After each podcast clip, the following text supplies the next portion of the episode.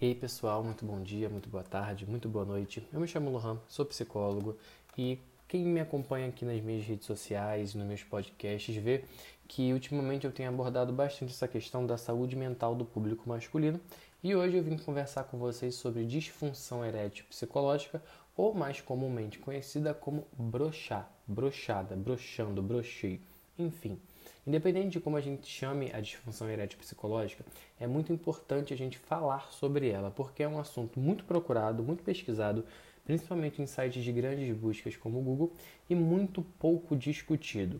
Eu, quando, enquanto profissional de saúde mental, quando vejo a possibilidade de falar sobre o assunto desse num contexto como o Spotify, eu percebo que é uma oportunidade muito boa para a gente abordar um assunto que é tabu, conversar sobre um assunto que é tabu, num campo da internet que exige muito pouca ou quase nenhuma interação, como por exemplo o escutar um podcast. Aqui, a gente abordar esse assunto aqui abre a possibilidade de outros homens, né, de pessoas que vivenciam é, ou já vivenciaram um episódio de disfunção erétil, aprender um pouco mais sobre isso, receber um pouco mais de informação, sem necessariamente se expor tendo em vista que esse é um assunto extremamente vergonhoso para os homens, os homens sentem-se extremamente envergonhados de falar sobre isso, mas que acomete a grande maioria de nós homens, tá?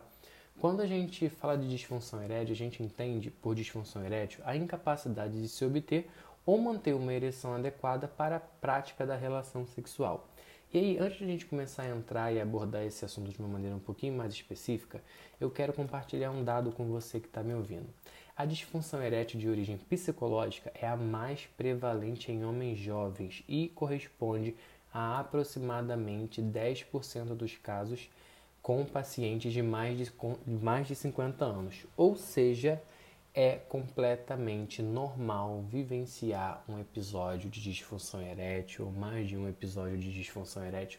Gente, antes de eu falar qualquer coisa aqui para vocês nesse podcast, eu preciso dizer que vivenciar a disfunção erétil é normal. O ponto é que os homens não conversam entre si. Os homens não contam um para os outros sobre os episódios que já vivenciaram de disfunção erétil. E aí o assunto fica no campo do não dito, do desconhecido e do tabu.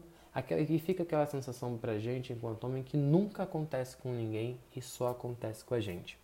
A disfunção erétil pode ser causada por uma causa orgânica ou psicológica e é, comigo, e é muito comum o homem procurar psicoterapia após perceber a ausência de causa orgânica que justifique essa disfunção erétil.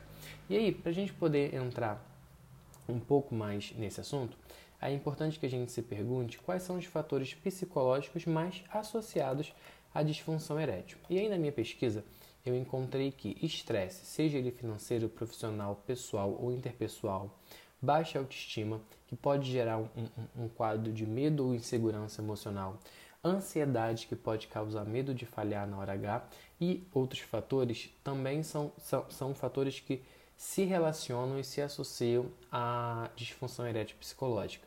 Também existem outros fatores que é importante a gente pensar como por exemplo vício em pornografia, que eu vou falar aqui nesse podcast hoje, falta de liberdade em se expressar e não estar com, com um par de sua confiança. Posições desconfortáveis também podem reforçar ou fazer com que se repita episódios de disfunção erétil. Quando a gente fala de disfunção erétil psicológica, gente, a gente está falando de. A gente precisa falar que cada um enfrenta essa vivência de uma forma diferente e que a disfunção erétil psicológica ela vai se manifestar em cada homem de uma maneira diferente, tá? Diferente e única.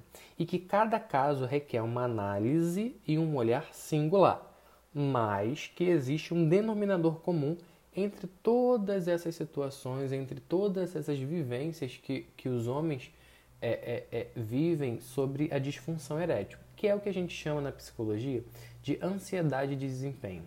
Mas, Lohan, o que, que é essa, essa, essa chamada ansiedade de desempenho, que independente das vivências singulares que os homens vão, vão viver, é, existe isso em comum quando a gente fala da ansiedade, da disfunção erétil psicológica. O que, que é isso? A, a ansiedade de desempenho. A chamada ansiedade de desempenho é um importante exemplo é, e pode ser definida como uma cobrança pessoal que exige uma performance muito acima da avaliação que uma pessoa faz sobre ela mesma, tendo como característica principal as exigências e críticas pessoais excessivas, além do perfeccionismo que pode aparecer durante o trabalho, durante a tarefa exercida, nos relacionamentos e até mesmo na vida sexual. Ou seja, a ansiedade de desempenho é uma ansiedade desencadeada por uma cobrança pessoal muito elevada e que muito comumente está relacionada a uma expectativa e uma avaliação que a pessoa faz dela, faz dela mesma acima da realidade. Então a pessoa espera muito de si. E essa, essa autoexpectativa muito alta cria um padrão de comportamento e de exigência e de críticas pessoais também excessivas e altas, e além uma autocobrança de além de uma autocobrança de por perfeccionismo. Então, essa ansiedade de desempenho está muito relacionada a tarefas relacionadas a trabalho, a atividades físicas, a atividades é, é, é, exercícios no geral, a relacionamentos e quando trata-se da disfunção erétil psicológica, essa ansiedade de desempenho está inteiramente ligada. O que acontece é que quando nos sentimos, a gente se sente ansioso, quando nós nos sentimos ansiosos, nós criamos expectativas ameaçadoras a respeito do futuro. A gente constrói um cenário de incerteza e insegurança, onde aquilo que a gente projeta, o nível de exigência que a gente imagina e a expectativa que a gente coloca nem sempre é compatível com a situação real. Tá, Lohan, beleza, você me explicou tudo isso, você falou de que a ansiedade de desempenho está ligada à disfunção erétil, mas o que cargas d'água isso tem a ver com a vida sexual do homem. Porque muitas das vezes um episódio de disfunção erétil está ligado com um episódio de ansiedade de desempenho. Eu dou para vocês uma resposta muito simples, mas que é muito complexa ao mesmo tempo. Pornografia e a vida sexual do homem ser baseada na necessidade constante de performance. A gente precisa entender que atualmente na nossa sociedade existe um consumo excessivo e gigantesco de pornografia, principalmente a partir por parte do grupo do público masculino e que essa pornografia é apresentada a esses homens muito cedo, para nós homens muito cedo. E que essa pornografia cria-se no imaginário masculino uma noção do que é transar, do que é se relacionar sexualmente do que, que é uma performance sexual, que nada tem a ver com a realidade de uma performance sexual entre duas pessoas. Conforme o homem vai consumindo essa pornografia em excesso, em, em, recorrentemente, em excesso e a longo prazo, cria-se um referencial psicológico do que, que é um sexo de verdade e um sexo de alta performance. E aí, quando o homem ele vai ter uma relação sexual real, ele entra naquela relação sexual esperando ter a mesma performance sexual dos conteúdos pornográficos que ele consome. Consequentemente, isso desencadeia uma ansiedade de desempenho, que consequentemente pode desencadear uma, uma disfunção erétil psicológica. Lembra que eu falei para vocês que a ansiedade de desempenho está ligada a uma cobrança pessoal que existe uma performance muito acima da avaliação que a pessoa faz sobre ela mesma? É como se quando o homem consumisse pornografia em excesso, ele visse que para ele, ele poder transar, para ele poder ter uma relação sexual efetiva e de qualidade, ele precisa alcançar uma performance muito acima do que ele percebe que é possível ele fazer.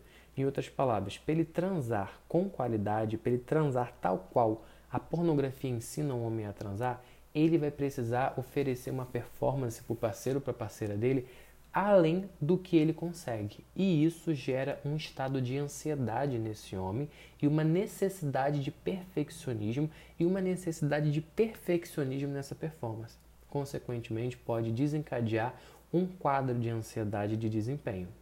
Então, para a gente poder prosseguir na nossa reflexão sobre disfunção erétil psicológica, a gente precisa entender que a disfunção erétil psicológica está muito ligada com esse referencial social do que, que é o papel do homem na sociedade, de como esse papel deve ser desempenhado e quando trata-se da vida sexual do homem, como esse papel precisa ser rígido e precisa ser muito bem desempenhado. Vamos prosseguir? Para a gente poder entender um pouquinho mais como isso funciona na prática.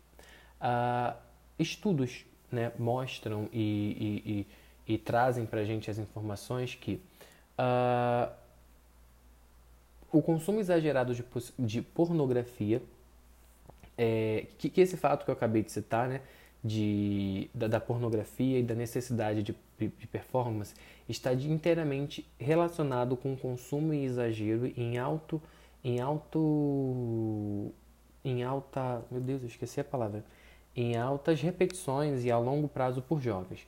Os jovens é o público mais suscetível a desenvolver rapidamente o vício por material virtual de natureza sexual. É comum que o jovem veja várias vezes por dia vídeos pornográficos e realizem se masturbem diante dessas cenas apresentadas. O que, que acontece com o passar do tempo com a mente desses homens, nós homens que somos apresentados e recorremos constantemente à pornografia?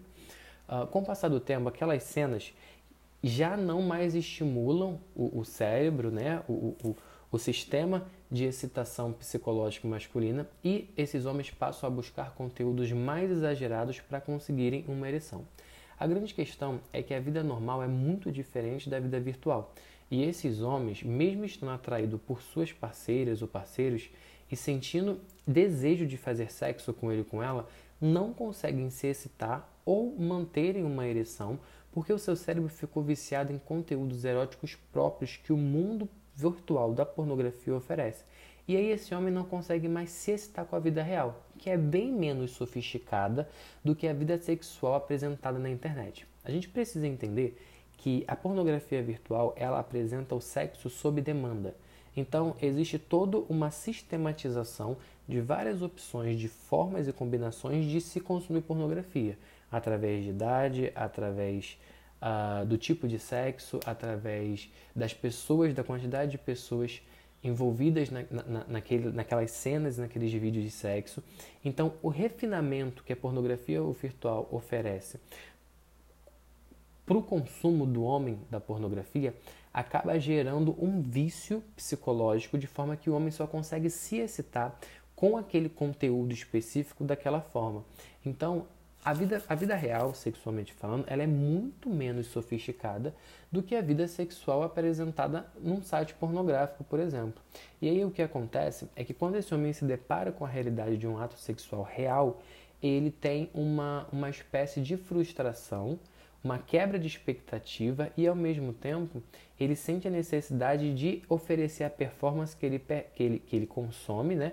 que ele percebe acontecer na realidade irreal que é a realidade apresentada pela pornografia.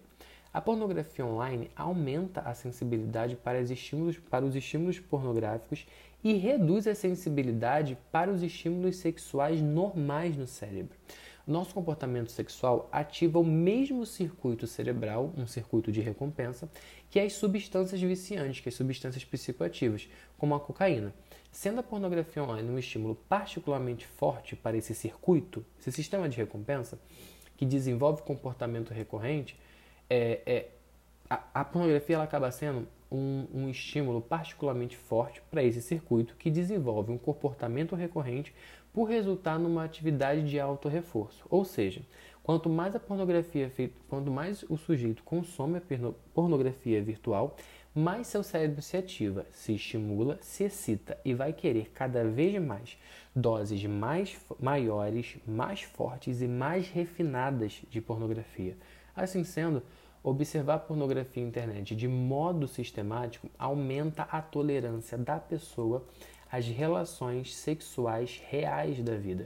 Então, conforme o homem ele vai é, consumindo a pornografia virtual, a resistência dele, a plasticidade dele se torna maior. Consequentemente, ele se torna menos sensível aos estímulos sexuais reais, porque o cérebro dele está condicionado a um processo de estímulo e resposta que só todo refinamento que a pornografia virtual oferece pode oferecer, por assim dizer. Uh, existem, claro, como eu falei anteriormente, pesquisas que apontam que complicações emocionais como estresse, depressão, ansiedade, problemas financeiros e familiares e de relacionamento podem atrapalhar o desempenho sexual. E que a e que, e que, e que esse essa afetação, né, está ligada assim com a situação emocional que esse homem está vivendo. Porém, estudos mais refinados apontam que um, um, dos grandes fatores e um dos grandes causadores da disfunção erétil psicológica é justamente esse referencial social que a gente tem de uma cobrança excessiva que existe sobre o homem de uma performance sexual ativa, é, intensa, forte e constante. Então, quando o homem se percebe desviando desse padrão sexual do que é ser homem, dessa, dessa performance sexual que configura ele como homem, consequentemente existe um processo de frustração e, consequentemente, existe um processo de ansiedade. Quando o homem tem contato com esse processo de frustração, esse processo de ansiedade, acontece a disfunção erétil psicológica.